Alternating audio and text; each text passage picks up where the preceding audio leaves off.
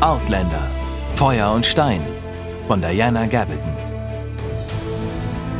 Was bisher geschah.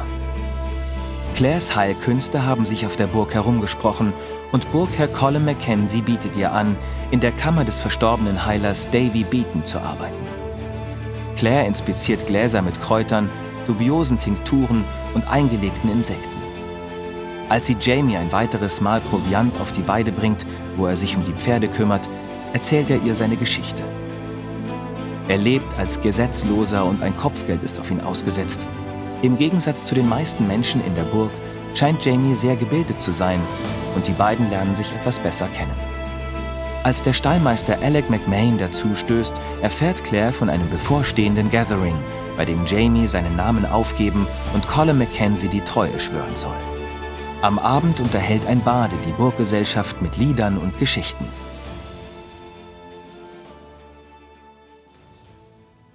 Das Ende der Geschichte wurde mit einem kollektiven Ah aufgenommen, und es folgten weitere Geschichten von der Schlauheit und dem Erfindungsreichtum des Feenvolks und noch andere über ihre Begegnungen mit der Menschenwelt.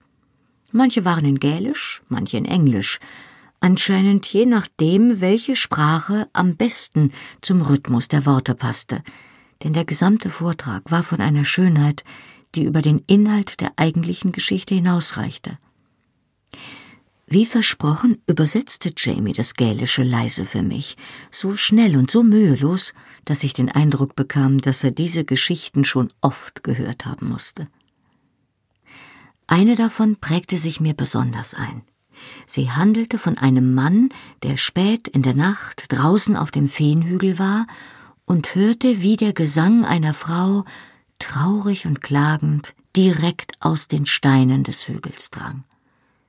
Er hörte genauer hin und hörte die Worte Ich bin die Frau des Herrn von Balnain, zurückgestohlen von den Feen. Also eilte der Mann, der das gehört hatte, zum Haus von Balnain, doch der Besitzer war nicht da, und seine Gemahlin und ihr neugeborener Sohn wurden vermisst. Der Mann suchte hastig einen Priester auf und führte ihn zu dem Feenhügel. Der Priester segnete die Felsen des Hügels und besprenkelte sie mit Weihwasser. Plötzlich verfinsterte sich die Nacht noch mehr, und man hörte Lärm, als donnerte es. Dann kam der Mond hinter einer Wolke hervor, und sein Licht fiel auf die Frau des Herrn von Balnain, die mit ihrem Kind in den Armen erschöpft im Gras lag. Die Frau war müde, als hätte sie eine weite Reise hinter sich, doch sie konnte nicht sagen, wo sie gewesen oder wie sie dorthin gekommen war. Auch die Zuhörer hatten Geschichten zu erzählen, und Gwillin ruhte sich auf seinem Hocker aus und nippte an seinem Wein, während einer dem anderen Platz am Feuer machte und Geschichten erzählte, die den ganzen Saal gefangen nahmen.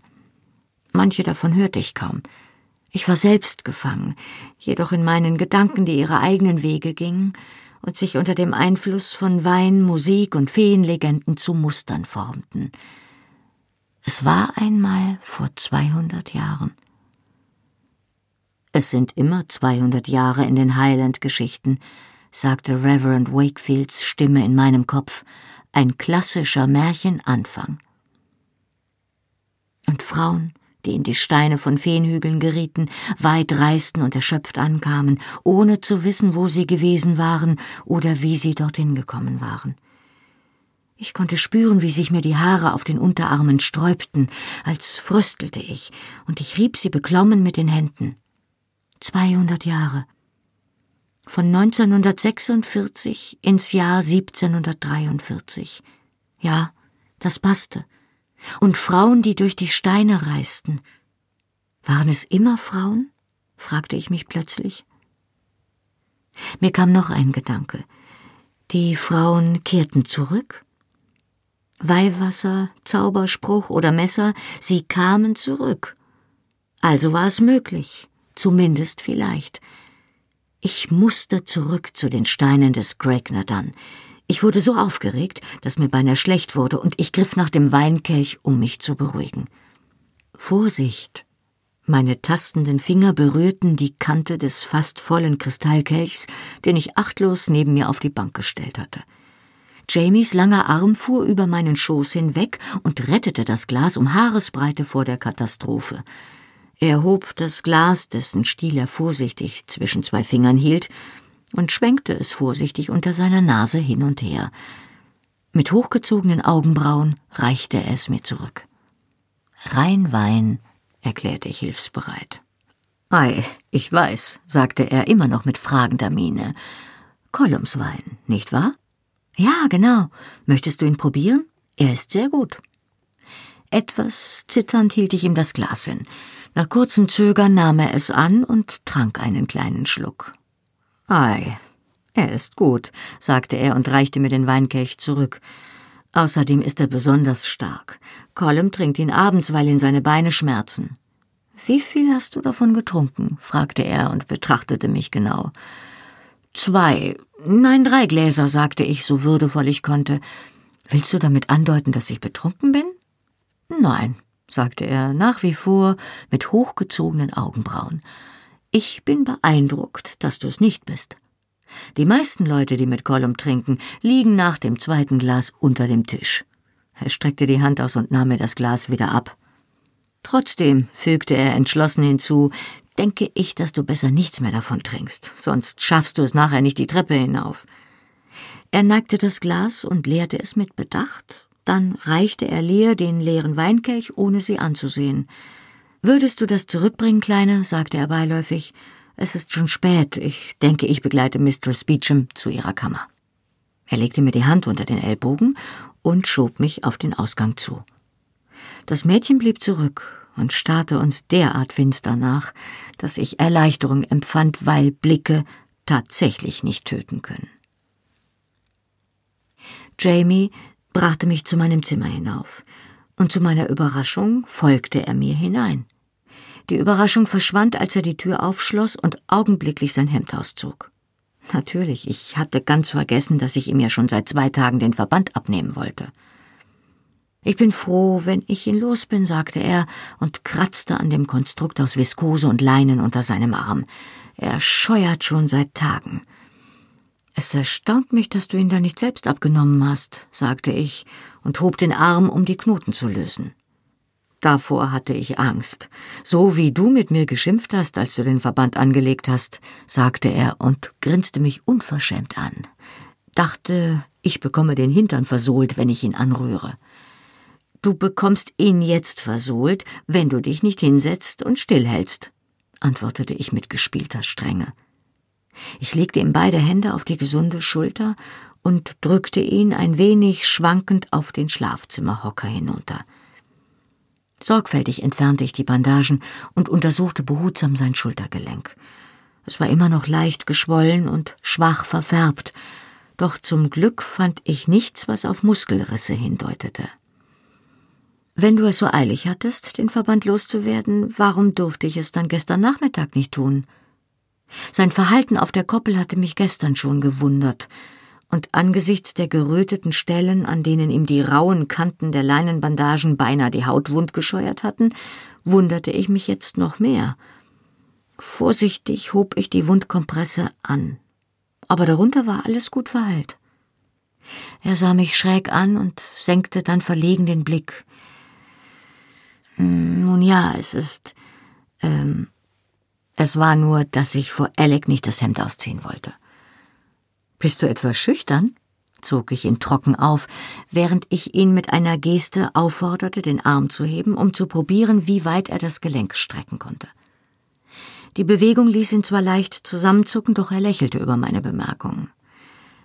Wenn es so wäre, würde ich wohl kaum halbnackt in deinem Zimmer sitzen, oder?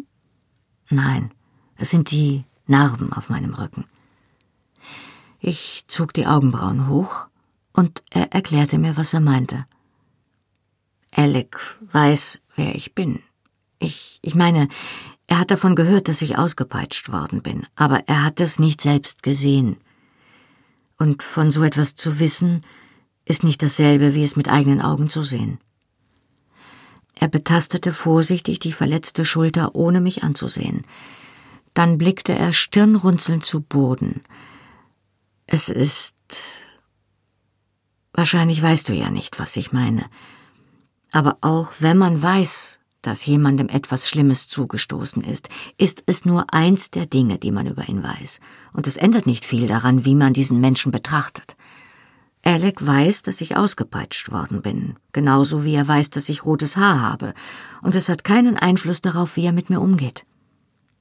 Jetzt blickte er auf und sah mich an, als suchte er nach einem Anzeichen, dass ich ihn verstand. Doch wenn man es mit eigenen Augen sieht, ist es. Er zögerte und suchte nach Worten. Es ist etwas Persönliches, könnte man vielleicht sagen.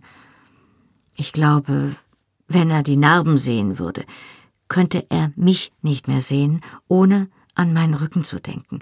Und ich könnte merken, wie er daran denkt, und das würde mich wiederum daran erinnern, und er brach ab und zuckte mit den Schultern. Nun ja, das ist ein erbärmlicher Erklärungsversuch, oder? Ich bin vermutlich ohnehin viel zu empfindlich, was das betrifft. Schließlich kann ich es ja selbst nicht sehen. Vielleicht ist es gar nicht so schlimm, wie ich glaube. Ich hatte schon öfter beobachtet, wie Kriegsverletzte auf Krücken über die Straße humpelten und die Leute die Blicke abwendeten, wenn sie an ihnen vorbeigingen. Ich fand überhaupt nicht, dass es ein erbärmlicher Erklärungsversuch war. Aber es stört dich nicht, wenn ich deinen Rücken sehe? Nein. Er klang ein wenig überrascht und hielt einen Moment inne, um darüber nachzudenken. Es ist wohl Du scheinst eine Art zu haben, mich spüren zu lassen, dass es dir leid tut, ohne dass ich mich bemitleidet fühle. Er blieb geduldig sitzen und bewegte sich nicht, während ich hinter ihn trat und seinen Rücken betrachtete. Ich wusste ja nicht, für wie schlimm er es hielt, doch es war schlimm. Selbst bei Kerzenschein war ich entsetzt, obwohl ich es nicht zum ersten Mal sah. Beim ersten Mal hatte ich ja nur die eine Schulter gesehen. Die Narben bedeckten seinen ganzen Rücken, von den Schultern bis zur Taille. Viele von ihnen waren zwar zu dünnen weißen Streifen verblasst, doch die schlimmsten bildeten dicke silberne Wülste, die seine glatten Muskeln zerteilten. Ich dachte mit einigem Bedauern, dass es einmal ein sehr schöner Rücken gewesen sein musste.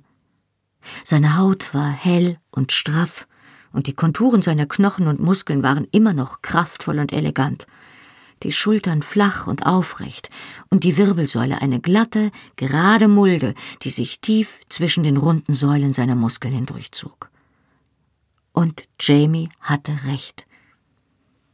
Wenn ich mir diese sinnlose Zerstörung betrachtete, konnte ich es nicht vermeiden, mir im Geist den Vorgang auszumalen, der sie verursacht hatte. So sehr ich mich auch bemühte, es mir nicht vorzustellen, die muskulösen Arme erhoben, ausgebreitet und gefesselt, Stricke, die ihn in die Handgelenke schnitten, der kupferrote Kopf, der sich schmerzerfüllt gegen den Pfosten presste. Die Narben beschworen solche Bilder nur zu bereitwillig herauf.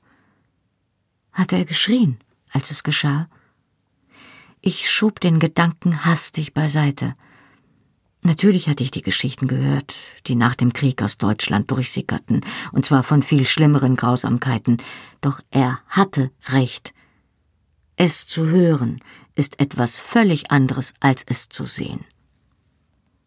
Unwillkürlich streckte ich die Hand aus, als könnte ich ihn mit meiner Berührung heilen und die Narben mit den Fingern ausradieren. Er seufzte tief, doch er bewegte sich nicht, während ich die Narben nachzeichnete, eine nach der anderen, wie um ihm das Ausmaß der Zerstörung zu zeigen, die er nicht sehen konnte. Schließlich legte ich ihm schweigend, ganz sacht die Hände auf die Schultern, während ich nach Worten suchte. Er legte seine Hand auf die meine und drückte sie sacht. Er wusste, was ich nicht ausdrücken konnte. Anderen ist schon viel Schlimmeres zugestoßen, Kleine, sagte er leise. Dann ließ er los, und der Bann war gebrochen. Es fühlt sich an, als würde es gut verheilen, sagte er und versuchte einen Seitenblick auf seine Schulterverletzung zu werfen. Es tut kaum noch weh. Das ist gut, sagte ich und räusperte mich, denn ich schien etwas im Hals zu haben. Es heilt tatsächlich gut. Die Wunde ist ordentlich verkrustet und sie ist nirgendwo feucht. Achte nur darauf, dass sie sauber bleibt und benutze den Arm noch ein oder zwei Tage lang nicht mehr als nötig. Ich klopfte ihm auf die unverletzte Schulter, um ihm anzudeuten, dass er entlassen war. Er zog sich ohne Hilfe das Hemd wieder an und steckte sich die langen Schöße in den Kilt. Es gab einen peinlichen Moment, als er an der Tür stand und nach etwas suchte, das er zum Abschied sagen könnte. Schließlich lud er mich ein, am nächsten Tag in den Stall zu kommen, um mir ein neugeborenes Fohlen anzusehen. Ich versprach es ihm, und wir wünschten uns gleichzeitig eine gute Nacht. Wir lachten und nickten uns absurd zu, bevor ich die Tür hinter ihm schloss. Ich ging sofort zu Bett schlief vom Wein benommen ein und träumte verstörende Träume, an die ich mich am Morgen nicht mehr erinnern konnte.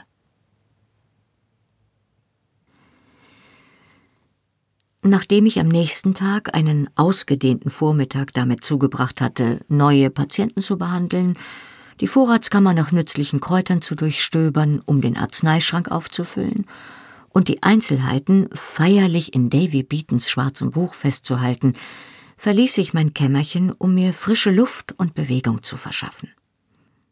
Im Moment war niemand in der Nähe, und ich nutzte die Gelegenheit, um die oberen Etagen der Burg zu erkunden. Ich steckte die Nase in leere Zimmer, überquerte gewundene Treppen und legte mir im Kopf einen Grundriss der Burg an. Gelinde gesagt war es ein höchst asymmetrischer Grundriss. Im Lauf der Jahre war immer wieder hier und dort etwas angebaut worden, bis kaum noch zu sagen war, ob es ursprünglich einmal einen Plan gegeben hatte.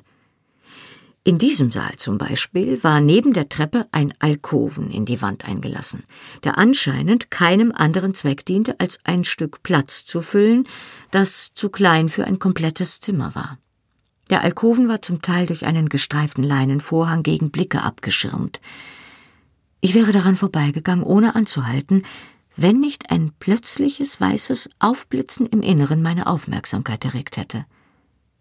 Ich blieb dicht vor der Öffnung stehen und lugte hinein, um zu sehen, was es war. Es war Jamies Hemdsärmel, der um den Rücken eines Mädchens gelegt war, um sie zu einem Kuss an sich zu ziehen. Sie saß auf seinem Schoß und ihr blondes Haar fing das Sonnenlicht, das durch einen Schlitz drang, und spiegelte es wieder wie die Oberfläche eines Forellenbachs an einem hellen Morgen.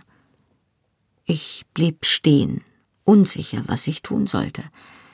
Ich hatte nicht vor, sie zu belauschen, hatte aber Angst, dass das Geräusch meiner Schritte auf den Steinen des Korridors sie auf mich aufmerksam machen würde. Während ich noch zögerte, löste sich Jamie aus der Umarmung und blickte auf. Sein Blick traf den meinen, und der Alarm in seiner Miene verschwand, als er mich erkannte.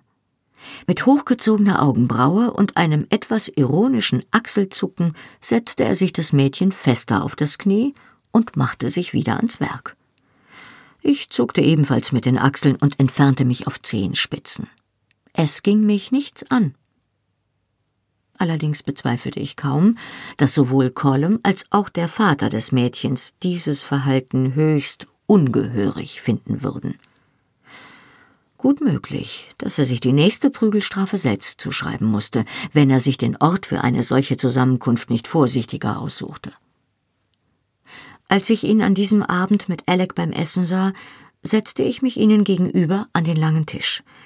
Jamie begrüßte mich zwar freundlich, aber mit einem Hauch von Wachsamkeit in den Augen. Alec wiederum hatte nicht mehr als sein übliches Hm für mich übrig. Wie er mir an der Koppel erklärt hatte, besaßen Frauen keinen angeborenen Pferdeverstand, weshalb man nur schwer mit ihnen reden konnte. Wie geht denn das Einreiten voran? fragte ich, um das geschäftige Kauen auf der anderen Seite des Tischs zu unterbrechen. Nicht schlecht, antwortete Jamie vorsichtig. Ich sah ihn über meinen Teller hinweg an. Dein Mund sieht ein bisschen geschwollen aus, Jamie. Hat dich ein Pferd gestoßen? Fragte ich boshaft. Ei, antwortete er und kniff die Augen zusammen, hat den Kopf herumgedreht, als ich nicht aufgepasst habe. Sein Ton war zwar gelassen, doch ich spürte, wie sich unter dem Tisch ein großer Fuß auf den meinen senkte. Im Moment ruhte er leicht darauf, doch die Drohung war klar. Du Armer, diese kleinen Stuten können wirklich gefährlich sein, sagte ich unschuldig. Der Fuß senkte sich fest, und Alex sagte Stuten? Du arbeitest doch gar nicht mit einer Stute, oder Junge? Ich versuchte, meinen anderen Fuß als Hebel zu benutzen. Da mir das nicht gelang, trat ich Jamie fest gegen den Knöchel. Er zuckte plötzlich zusammen. Was hast du denn? wollte Alec wissen. Hm, mir auf die Zunge gebissen, murmelte Jamie und funkelte mich über die Hand hinweg an, die er sich vor den Mund geschlagen hatte. Tollpatsch. Aber was soll man auch von einem Idioten erwarten, der es nicht schafft, einem Pferd auszuweichen, wenn. Äh, Alec fuhr mehrere Minuten fort, seinen Gehilfen ausführlich der Unbeholfenheit, der Trödelei, der Dummheit und der allgemeinen Unfähigkeit zu bezichtigen. Jamie vermutlich der am wenigsten unbeholfene Mensch, der mir je begegnet war, hielt den Kopf gesenkt und ließ sich durch die Tirade nicht beim Essen stören, auch wenn seine Wangen rot wurden. Ich hielt den Blick während der restlichen Mahlzeit sittsam auf meinen Teller gerichtet. Jamie verzichtete auf einen Nachschlag, stand abrupt vom Tisch auf und verließ den Saal, womit er Alex Tirade ein Ende setzte. Der alte Stallmeister und ich kauten ein paar Minuten schweigend vor uns hin. Dann wischte Alec mit dem letzten Stück Brot über seinen Teller, steckte es in den Mund und lehnte sich zurück, um mich mit seinem blauen Auge sardonisch zu betrachten. Ihr solltet den Jungen nicht so aufziehen, sagte er ganz beiläufig und so, dass nur ich ihn hören konnte. Wenn der Vater des Mädchens oder Colum davon erfahren, könnte sich unser Jamie mehr einhandeln als nur ein blaues Auge. Zum Beispiel eine Ehefrau? Ich sah ihn unverblümt an. Er nickte langsam. Möglich. Und das ist nicht die Ehefrau, die er haben sollte. Nicht? Nach den Bemerkungen, die er auf der Koppel gemacht hatte, überraschte mich das ein wenig. Nein, er braucht eine Frau, kein Mädchen. Und Lear wird auch mit fünfzig noch ein Mädchen sein. Der grimmige alte Mund verzog sich zu einer Art Lächeln. Ihr denkt vielleicht, dass ich mein ganzes Leben in einem Stall verbracht habe. Aber ich hatte einmal eine Ehefrau, die eine richtige Frau war, und ich kenne den Unterschied sehr gut. Sein blaues Auge blitzte auf, und er machte Anstalten aufzustehen genau wie ihr. Ich streckte impulsiv die Hand auf, um ihn aufzuhalten. Woher wusstet ihr, wen ich? begann ich. Der alte Alec schnaubte verächtlich. Ich mag ja nur ein Auge haben, Kleine. Aber das heißt nicht, dass ich blind bin. Er ächzte prustend und ging davon. Während ich die Treppe zu meinem Zimmer hinaufstieg, überlegte ich, was der alte Stallmeister wohl mit seiner letzten Bemerkung gemeint haben mochte. Gathering Mein Leben schien allmählich Form anzunehmen, wenn auch noch keine echte Routine.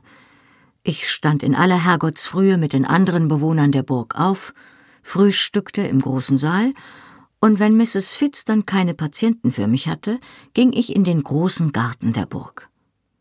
Dort waren regelmäßig noch einige andere Frauen beschäftigt, dazu eine ganze Phalanx von Jungen in jeder erdenklichen Größe, die kamen und gingen und Abfälle, Werkzeuge und karrenweise Dung hin und her transportierten.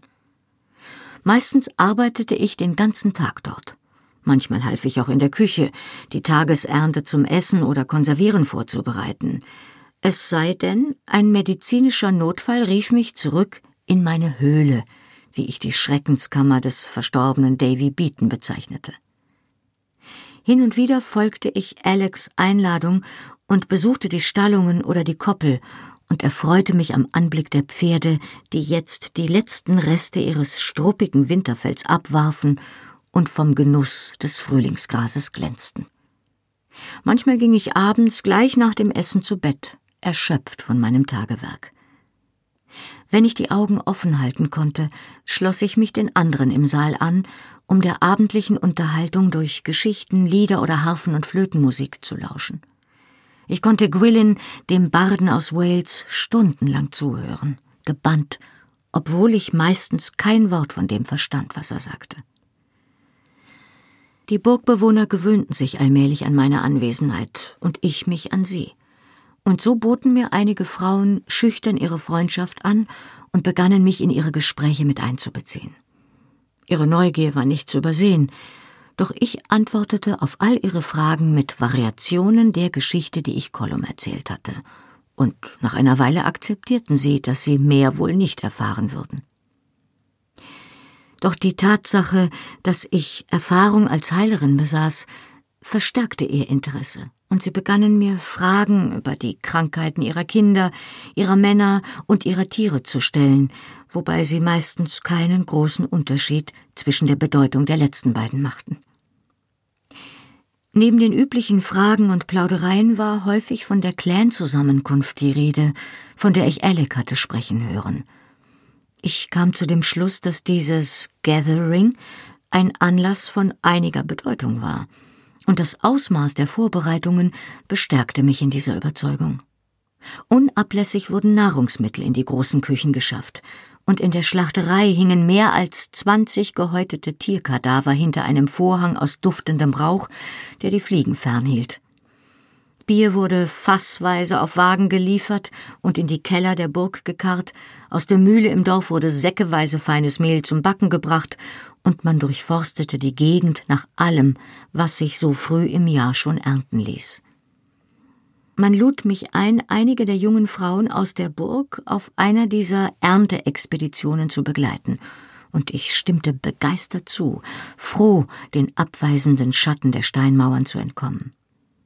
Es war herrlich draußen, und ich genoss es sehr, durch den kühlen Nebel des schottischen Morgens zu wandern und mit den Fingern durch die feuchten Pflanzen zu fahren. Wie viele Menschen kommen denn normalerweise zu einem Gathering? fragte ich Magdalene, eine der jungen Frauen, mit denen ich mich angefreundet hatte. Sie zog nachdenklich ihre sommersprossige Stupsnase kraus. Ich weiß es nicht genau. Das letzte große Gathering in Lioch war vor über 20 Jahren. Und damals waren, oh, vielleicht 200 Männer hier? Das war, als der alte Jacob gestorben ist und Colum zum Burgherrn wurde. Vielleicht werden es dieses Jahr mehr. Letztes Jahr war die Ernte gut und viele haben gewiss etwas Geld beiseite gelegt und bringen ihre Frauen und Kinder mit. Die ersten Besucher trafen bereits jetzt in der Burg ein obwohl ich gehört hatte, dass der offizielle Teil der Zusammenkunft, die Eidzeremonie, die Jagd und die Wettbewerbe erst in einigen Tagen stattfinden würden. Columns prominentere Gefolgsleute wurden in der Burg selbst untergebracht, während die ärmeren Bauern ihr Lager auf einem Brachfeld an dem Bach aufschlugen, der in den See unterhalb der Burg floss. Umherziehende Kesselflicker, Zigeuner und fahrende Händler hatten an der Brücke eine Art improvisierten Markt eröffnet. Die Bewohner der Burg und des benachbarten Dorfes kamen nun an den Abenden hierher, wenn ihr Tagewerk getan war, um Werkzeuge und Kleidungsstücke zu kaufen, den Jongleuren zuzusehen und zu hören, was es zu erzählen gab. Ich behielt das Kommen und Gehen genau im Auge und besuchte den Stall und die Koppel besonders häufig. Dort standen jetzt massenweise Pferde, denn die Pferde der Besucher waren den Stallungen der Burg unterstellt. Inmitten des Wirrwarrs und der Unruhe der Zusammenkunft würde ich, so glaubte ich, keine Schwierigkeiten haben, meine Chance zur Flucht zu finden. Auf einer dieser Ernteexpeditionen vor der Burg kam es auch zu meiner ersten Begegnung mit Gillis Duncan – ich hatte zwischen den Wurzeln einer Erle einige Fliegenpilze erspäht und mich auf die Jagd nach mehr gemacht. Die roten Pilze wuchsen nur in kleinen Grüppchen zu viert oder fünft, doch hier waren überall solche Grüppchen im hohen Gras verteilt. Die Stimmen der anderen Frauen wurden leiser, während ich mich zum Rand des Obsthains vorarbeitete und die zerbrechlichen Gewächse gebückt oder auf allen Vieren einsammelte. Das sind Giftpilze, sagte eine Stimme hinter mir. Ich richtete mich von den Pilzen auf, über die ich gerade gebeugt war, und stieß mir heftig den Kopf an einem Ast der Kiefer, unter der sie wuchsen. Als ich wieder klar sehen konnte, stellte ich fest, dass das Gelächter von einer hochgewachsenen jungen Frau kam, die vielleicht ein paar Jahre älter war als ich, blond und hellhäutig, mit den schönsten grünen Augen, denen ich je begegnet war. Entschuldigt, dass ich über euch lache, sagte sie, und auf ihren Wangen erschienen Grübchen, während sie zu mir in die Mulde hinunterstieg. Ich konnte einfach nicht anders. Ich habe wahrscheinlich auch komisch ausgesehen, ächzte ich und rieb mir die schmerzende Stelle am Kopf. Und danke für die Warnung, aber ich weiß, dass die Pilze giftig sind. Ach ja? Und wen wollt ihr damit aus dem Weg räumen? Euren Mann vielleicht? Sagt mir, ob es funktioniert, dann probiere ich es bei meinem auch. Ihr Lachen war ansteckend, und ich lächelte unwillkürlich zurück. Dann erklärte ich ihr, dass die frischen Pilzköpfe zwar giftig waren, dass man die Pilze aber trocknen und zu einem Pulver verarbeiten konnte, das bei äußerlicher Anwendung Blutungen zum Stillstand brachte. Sagte zumindest Mrs. Fitz, und ihr glaubte ich eher als Davy Beatons Leitfaden. Tatsächlich, sagte sie immer noch lächelnd, und wusstet ihr, dass die hier? Sie bückte sich und brachte eine Handvoll kleiner blauer Blumen mit herzförmigen Blättern zum Vorschein, eine Blutung hervorrufen können? Nein, erwiderte ich verblüfft. Warum sollte man denn eine Blutung hervorrufen wollen? Sie sah mich mit leidgeprüfter Miene an. Um ein Kind loszuwerden, das man nicht will, natürlich. Sie lösen die Monatsblutung aus, aber nur, wenn man sie frühzeitig anwendet. Zu spät können sie die Frau und das Kind töten. Ihr scheint euch ja gut damit auszukennen, sagte ich etwas verärgert, weil ich so einen begriffsstutzigen Eindruck gemacht hatte. Ein bisschen. Die jungen Frauen im Dorf kommen hin und wieder mit solchen Dingen zu mir, und manchmal auch die verheirateten Frauen. Sie sagen, ich bin eine Hexe, sagte sie, und ihre grünen Augen wurden groß vor gespieltem Erstaunen. Aber mein Mann ist der Fiskalprokurator im Distrikt. Deshalb sagen Sie es nicht zu laut. Sie grinste. Aber der junge Mann, den ihr mitgebracht habt, fuhr sie mit einem beifälligen Nicken fort, für den ist schon mehr als ein Liebestrank gekauft worden. Ist er der eure? Der meine? Wer? Ihr meint, äh, Jamie? Ich war völlig verblüfft. Die junge Frau sah belustigt aus. Sie setzte sich auf einen Baumstamm und wand sich eine Haarsträhne um den Finger. Och ei, es gibt einige Mädchen, die ganz zufrieden wären mit einem Mann, der solche Augen und solche Haare hat, ganz gleich, ob ein Kopfgeld auf ihn ausgesetzt ist oder ob er selber Geld hat.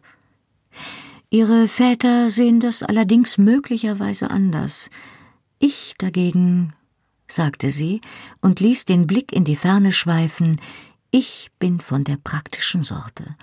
Ich habe einen Mann mit einem großen Haus geheiratet, der ein bisschen Geld und eine gute Stellung hat. Was sein Haar angeht, so hat er keins, und seine Augen sind mir noch nie besonders aufgefallen, aber er lässt mir weitgehend meine Ruhe. Sie hielt mir den Korb hin, den sie dabei hatte. Darin lagen vier Wurzelknollen.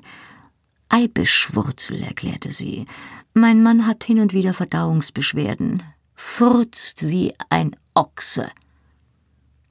Ich hielt es für das Beste, diesen Gesprächsfaden zu beenden, ehe er außer Kontrolle geriet. Ich habe mich gar nicht vorgestellt, sagte ich und streckte die Hand aus, um ihr von dem Baumstamm aufzuhelfen. Mein Name ist Claire, Claire Beecham.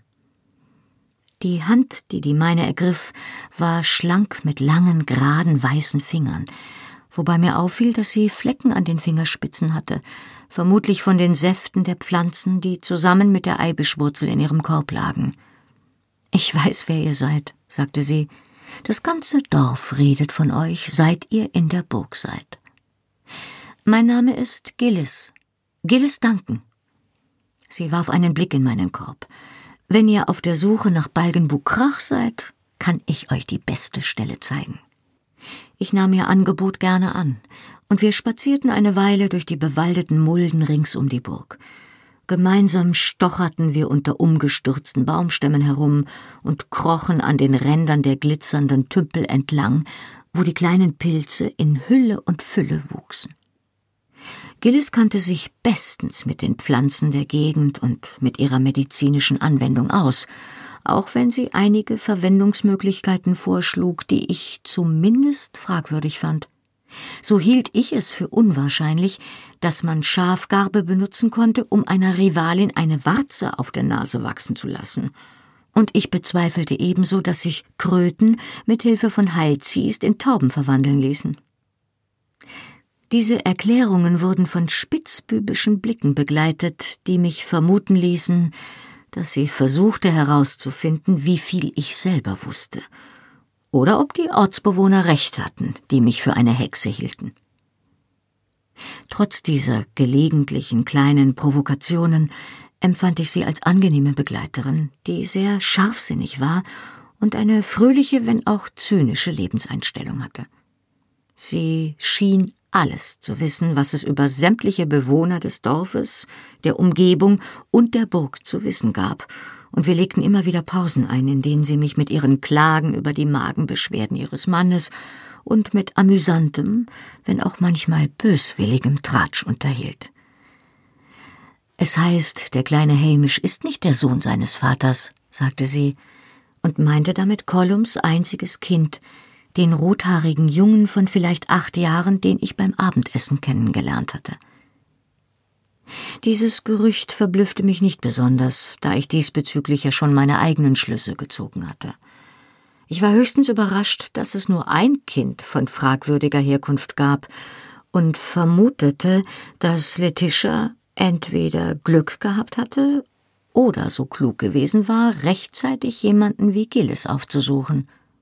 Dummerweise sagte ich das laut. Gillis warf ihr langes blondes Haar zurück und lachte. Mich doch nicht. Die schöne Letitia benötigt in solchen Dingen keine Hilfe. Glaubt mir. Wenn die Leute in dieser Gegend nach einer Hexe suchen, suchen sie besser in der Burg als im Dorf. Da ich das Gespräch unbedingt auf weniger gefährliches Territorium steuern wollte, sagte ich das Erste, was mir in den Sinn kam. Wenn Hamish nicht Colums Sohn ist, wer soll denn dann sein Vater sein? fragte ich, während ich über einen Steinhaufen kletterte. Oh, das sieht man doch. Sie wandte sich zu mir um. Ihr kleiner Mund war spöttisch verzogen und ihre grünen Augen leuchteten schelmisch. Jamie. Ich kehrte allein zur Burg zurück. Vor der Mauer traf ich Magdalen, der das Haar lose unter dem Kopftuch hing und die vor Sorge große Augen hatte. Oh, da seid ihr ja, sagte sie mit einem tiefen Seufzer der Erleichterung. Wir waren schon auf dem Rückweg zur Burg, als ich gemerkt habe, dass ihr nicht bei uns wart. Es war sehr freundlich von euch, mich zu suchen, sagte ich und hob meinen Korb wieder auf, den ich im Gras abgestellt hatte. Aber ich kenne den Weg. Sie schüttelte den Kopf. Ihr solltet euch hüten, allein durch den Wald zu spazieren. Erst recht jetzt, wo all das fahrende Volk zum Gathering kommt. Colum hat angeordnet. Sie hielt abrupt inne und schlug sich die Hand vor den Mund dass man mich im Auge behalten soll, vollendete ich liebenswürdig. Sie nickte zögernd, denn sie fürchtete offenbar, dass ich beleidigt sein könnte. Ich zuckte mit den Achseln und versuchte, ihr beruhigend zuzulächeln. Nun, das ist doch verständlich, sagte ich. Er muss schließlich auf mein Wort vertrauen, wer ich bin oder was mich hierher verschlagen hat. Die Neugier war stärker als meine Zurückhaltung. Was glaubt er denn, wer ich bin? fragte ich. Doch die junge Frau konnte nur den Kopf schütteln. Ihr seid Englisch, war alles, was sie sagte. Am nächsten Tag gab es für mich keinen Ernteausflug. Nicht, weil man mir befohlen hatte, in der Burg zu bleiben, sondern weil unter deren Bewohnern eine plötzliche Häufung von Lebensmittelvergiftungen ausbrach, die meine Aufmerksamkeit als Heilerin bedurfte. Nachdem ich für die Betroffenen getan hatte, was ich konnte, machte ich mich daran, das Übel zur Wurzel zu verfolgen. Es stellte sich heraus, dass es ein verdorbenes Rind aus dem Räucherhaus war. Dort stand ich am nächsten Tag und war gerade dabei, dem Aufseher meine Meinung darüber zu sagen, wie man Fleisch konserviert, als hinter mir die Tür zur Räucherkammer aufschwang und ich in eine dichte Wolke aus erstickendem Rauch gehüllt wurde. Als ich mich mit tränenden Augen umdrehte, sah ich Dougal Mackenzie in den Eichenholzrauchschwaden stehen. Jetzt habt ihr wohl schon die Aufsicht über das Krankenzimmer und über die Metzgerei, wie, Mistress? Fragte er spottend. Bald habt ihr die ganze Burg unter eurer Fuchtel und Mrs. Fitz kann sich ein anderes Auskommen suchen. Ich habe keinerlei Bedürfnis, nur das geringste mit eurer stinkenden Burg zu tun zu haben, fuhr ich ihn an. Ich wischte mir mit dem Taschentuch das Wasser aus den Augen, und als ich das Tuch betrachtete, hatte es schwarze Streifen. Alles, was ich will, ist hier fortzukommen, und zwar so schnell wie möglich. Immer noch grinsend neigte er höflich den Kopf. Nun, vielleicht bin ich in der Lage, euch diesen Wunsch zu gewähren, Mistress, sagte er, zumindest vorübergehend. Ich ließ das Taschentuch sinken und starrte ihn an. Wie meint ihr das? Er hustete und wedelte sich den Rauch aus dem Gesicht, der jetzt in seine Richtung strömte. Wortlos zog er mich aus dem Räucherhaus und wandte sich dem Stall zu. Ihr habt gestern zu Colum gesagt, dass ihr ziehst und ein paar andere Kräuter braucht. Ja, für die Leute mit den Magenschmerzen. Warum? fragte ich immer noch argwöhnisch. Er zuckte gelassen mit den Achseln. Nun, ich bin auf dem Weg zum Schmied ins Dorf und nehme drei Pferde zum Beschlagen mit. Die Frau des Fiskalprokurators ist eine Kräuterfrau und sie hat immer Vorräte. Sie hat gewiss, was ihr braucht. Wenn ihr also möchtet, könnt ihr gern eins der Pferde reiten und mich ins Dorf begleiten. Die Frau des Fiskalprokurators, Mrs. Duncan? Meine Laune besserte sich schlagartig. Die Aussicht, der Burg zu entrinnen, wenn auch nur für kurze Zeit, war unwiderstehlich. Ich wischte mir hastig das Gesicht sauber und steckte das schmutzige Taschentuch ein. Gehen wir, sagte ich. Ich genoss den kurzen Ritt den Hügel hinunter nach Cranesmuir, obwohl der Tag finster und verhangen war. Dougal selbst war bester Laune und plauderte und scherzte auf dem ganzen Weg. Wir hielten zuerst bei der Schmiede, wo er die drei Pferde zum Beschlagen zurückließ. Ich nahm hinter ihm im Sattel Platz, um über die High Street zum Haus der Duncans zu reiten. Dieses war ein eindrucksvolles, dreistöckiges Fachwerkhaus mit eleganten bleiverglasten Fenstern in den unteren beiden Stockwerken, deren rautenförmige Scheiben in blassem Rot und Grün eingefärbt waren. Gillis begrüßte uns hocherfreut, an solch einem trostlosen Tag Gesellschaft zu bekommen. Wie großartig, rief sie aus. Ich suche schon lange nach einer Ausrede, um die Kräuterkammer aufzuräumen. Anne, eine kurzgewachsene Frau in den mittleren Jahren, deren Gesicht wie ein verschrumpelter Apfel aussah, kam aus einer Tür, die ich gar nicht bemerkt hatte, da sie in der Rundung des Schornsteins verborgen war. Bring Mistress Clare hinauf in die Kräuterkammer, befahl Gilly, und dann hol uns einen Eimer Quellwasser, aber aus der Quelle, nicht aus dem Dorfbrunnen. Sie wandte sich Dougal zu, ich habe das Tonikum, das ich eurem Bruder versprochen habe, wenn ihr kurz mit mir in die Küche kommen würdet? Ich folgte dem kürbisförmigen Hinterteil der Dienstmagd eine schmale, steile Holztreppe hinauf, die unerwartet auf einen länglichen, luftigen Dachboden führte. Anders als der Rest des Hauses hatte dieses Zimmer Flügelfenster, die zwar jetzt zum Schutz gegen die Nässe geschlossen waren, aber immer noch viel mehr Licht spendeten, als es unten im Salon mit seinem modischen Zwielicht herrschte. Man konnte sehen, dass Gillis wusste, wie man mit Kräutern umging. Das Zimmer war mit langen, gasebespannten Trockenrahmen ausgestattet. Über der kleinen Feuerstelle hingen Haken zur Hitzetrocknung und an den Wänden waren Regale angebracht, in deren Borde Löcher zur Belüftung gebohrt waren. Es roch wunderbar würzig, nach trocknendem Basilikum, nach Rosmarin und Lavendel. An einer Seite des Zimmers lief eine überraschend moderne, lange Arbeitsfläche entlang, darauf eine Ansammlung von Mörsern, Stößeln, Schüsseln und Löffeln, die alle makellos sauber waren. Es dauerte eine Weile, bis Gillis auftauchte, rot vom Treppensteigen, aber mit einem Lächeln der Vorfreude auf einen langen Nachmittag bei Kräutern und Tratsch. Es begann leicht zu regnen, und Tropfen besprenkelten die hohen Fenster, doch im Kamin brannte ein kleines Feuer, und es war sehr gemütlich. Ich genoss Gillis Gesellschaft sehr. Sie hatte eine ironische, zynische Lebenseinstellung, die in erfrischendem Kontrast zu den freundlichen, schüchternen Frauen in der Burg stand. Und für eine Frau aus einem kleinen Dorf war sie sehr gebildet. Außerdem kannte sie jeden Skandal, der sich in den letzten zehn Jahren entweder im Dorf oder in der Burg zugetragen hatte, und sie erzählte mir endlose, amüsante Geschichten. Merkwürdigerweise stellte sie mir kaum Fragen über mich selbst. Das war vermutlich nicht ihre Art, aber sie würde sowieso über andere herausfinden, was sie wissen wollte. Mir war schon seit einiger Zeit bewusst, dass draußen von der Straße Geräusche kamen, doch ich hatte gedacht, es wären vielleicht Dorfbewohner, die aus der Messe kamen. Die kleine Kirche stand am Ende der Straße neben dem Brunnen, und die High Street lief von der Kirche zum Dorfplatz und breitete sich von dort in einen Fächer aus kleinen Sträßchen und Gassen aus. Ich hatte mich auf dem Weg zum Schmied damit amüsiert, dass ich mir das Dorf von oben wie eine Skizze des Unterarmskeletts und der Hand vorstellte. Die High Street, an der die Geschäfte und die Wohnhäuser der besseren Gesellschaft lagen, war die Speiche.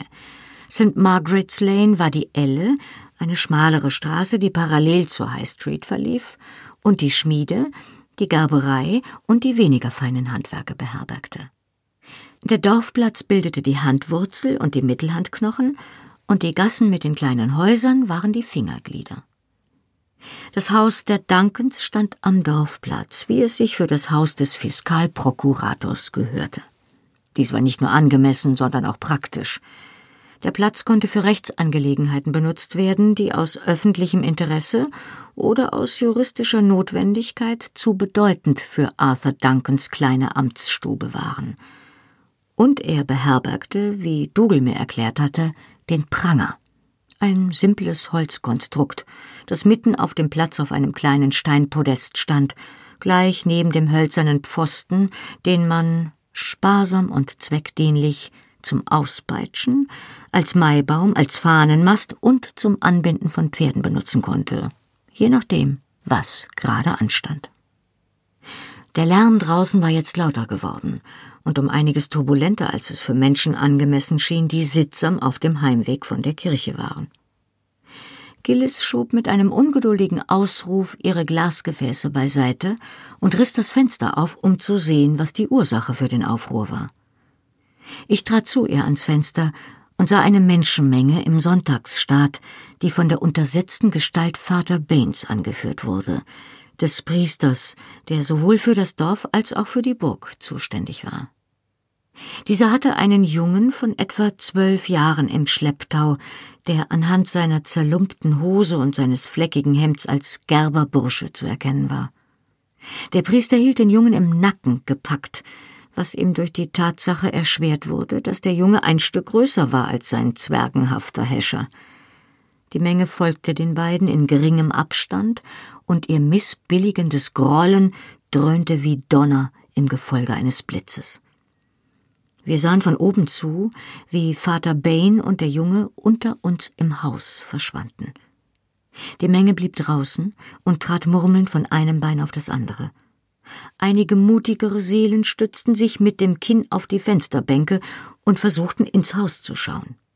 Gilly schlug das Fenster zu und das erwartungsvolle Gemurmel verstummte einen Moment. Hat vermutlich gestohlen, sagte sie lakonisch und kehrte an den Tisch mit den Kräutern zurück. Das ist es bei den Gerberjungen meistens. Was geschieht denn jetzt mit ihm? fragte ich neugierig. Sie zuckte mit den Achseln und streute getrockneten Rosmarin in ihren Mörser.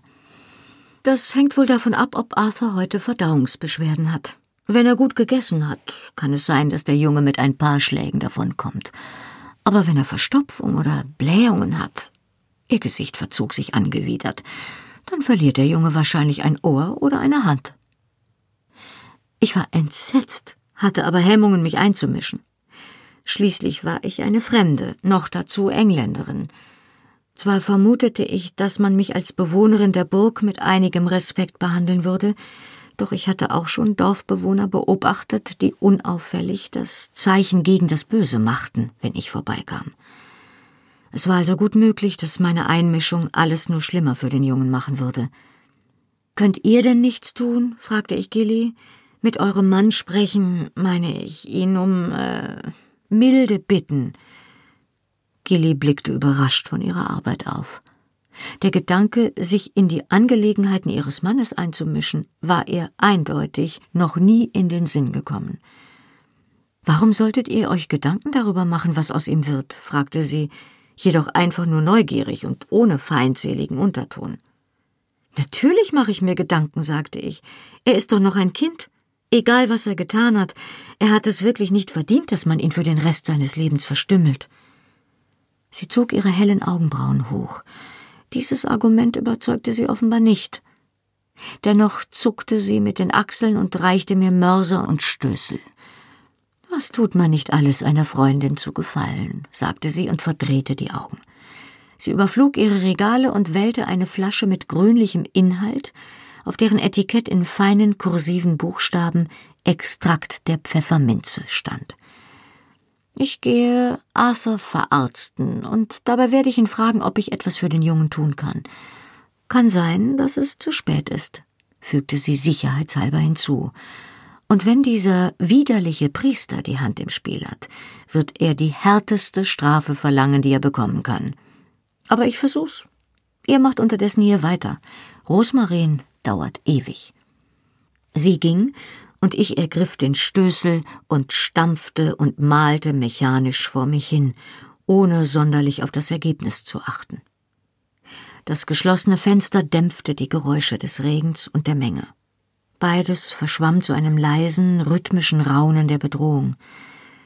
Wie alle Schulkinder hatte ich Dickens gelesen und ebenso noch ältere Autoren mit ihren Beschreibungen der mitleidlosen Justiz dieser Zeiten, die alle Missetäter gleich behandelte, ungeachtet ihres Alters oder ihrer Lebensumstände. Doch aus hundert oder zweihundert Jahren Zeitabstand zu lesen, wie Kinder am Galgen endeten oder im Namen des Gesetzes verstümmelt wurden, war etwas völlig anderes, als eine Etage über einem solchen Ereignis zu sitzen und in aller Seelenruhe Kräuter zu zerstoßen. Konnte ich mich dazu durchringen, direkt einzugreifen, wenn das Urteil gegen den Jungen fiel?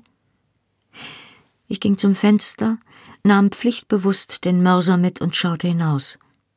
Die Menge hatte sich noch vergrößert, denn immer mehr Kaufleute und Hausfrauen kamen neugierig über die High Street gewandert, angelockt von der Menschenansammlung. Die Neuankömmlinge reckten die Hälse, während ihnen die, die schon länger vor dem Haus standen, aufgeregt die Einzelheiten schilderten. Dann verschmolzen sie mit der Menge, und mehr und mehr Gesichter wandten sich erwartungsvoll der Haustür zu. Während ich auf die Versammlung hinunterblickte, die geduldig im Nieselregen stand und auf das Urteil wartete, wurde mir plötzlich etwas klar.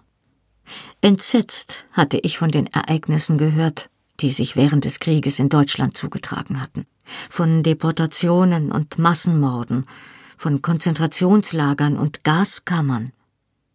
Und wie so viele andere es getan hatten und weiter tun würden, hatte ich mich gefragt, wie konnten die Menschen das zulassen? Sie mussten es doch gewusst haben, mussten die Lastwagen gesehen haben, das Kommen und Gehen, die Zäune und den Rauch. Wie konnten sie dastehen und nichts tun? Nun, jetzt wusste ich es. Dabei ging es hier ja nicht einmal um Leben und Tod. Und die Tatsache, dass ich unter Columns Schutz stand, würde vermutlich verhindern, dass man mich tätlich angriff.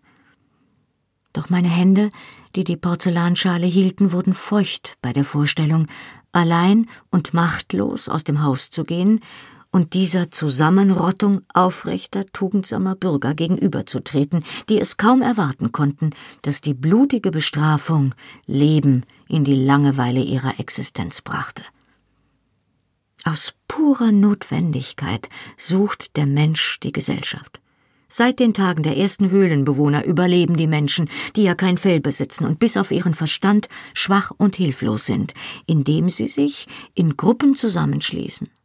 Denn wie so viele andere Geschöpfe auch wissen sie, dass die Masse Schutz bietet. Und genau dieses tief eingegrabene Wissen ist es, das hinter der Macht des Pöbels steckt. Denn außerhalb der Gruppe zu stehen oder sich gar gegen sie zu stellen, war für ungezählte Tausende von Jahren der sichere Tod des Geschöpfes, das dieses wagte. Sich einer Menschenmenge entgegenzustellen, würde mehr als nur normalen Mut erfordern, sondern etwas, das über den menschlichen Instinkt hinauswuchs. Und ich fürchtete es nicht zu haben, und ich schämte mich dieser Furcht. Es schien ewig zu dauern, bis sich die Tür öffnete und Gilly eintrat. Sie sah so kühl und ungerührt aus wie eh und je und hatte ein kleines Stück Holzkohle in der Hand. Wir müssen den Sud filtern, wenn er fertig gekocht ist, stellte sie fest, als knüpfte sie nahtlos an unser Gespräch an. Ich denke, wir lassen es durch Holzkohle in Mousselin laufen. Das ist am besten. Gilly, sagte ich ungeduldig, spannt mich doch nicht auf die Folter. Was ist mit dem Gerberjungen?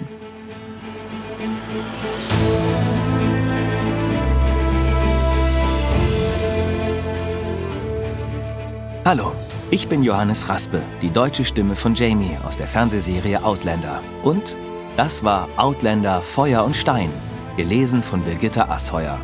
Weiter geht es hier in einer Woche. Wenn ihr schon jetzt mehr erfahren wollt, findet ihr die ungekürzten Hörbücher der Bände 1 bis 6 auf allen gängigen Download- und Streaming-Portalen. Band 7 findet ihr jetzt exklusiv bei Audible im Download und ab August 2019 auf allen gängigen Download- und Streaming-Portalen. Die Fernsehserie Outlander ist eine Produktion von Sony Pictures Entertainment und auf DVD verfügbar. Mehr Informationen zu Argon Hörbüchern findet ihr auf www.argon-verlag.de. Besucht den Argon Verlag auch gern bei Facebook und Instagram. Und weitere Podcasts von Argon Lab gibt es unter podcast.argon-verlag.de. Na dann, Slan Leaf und bis zur nächsten Woche.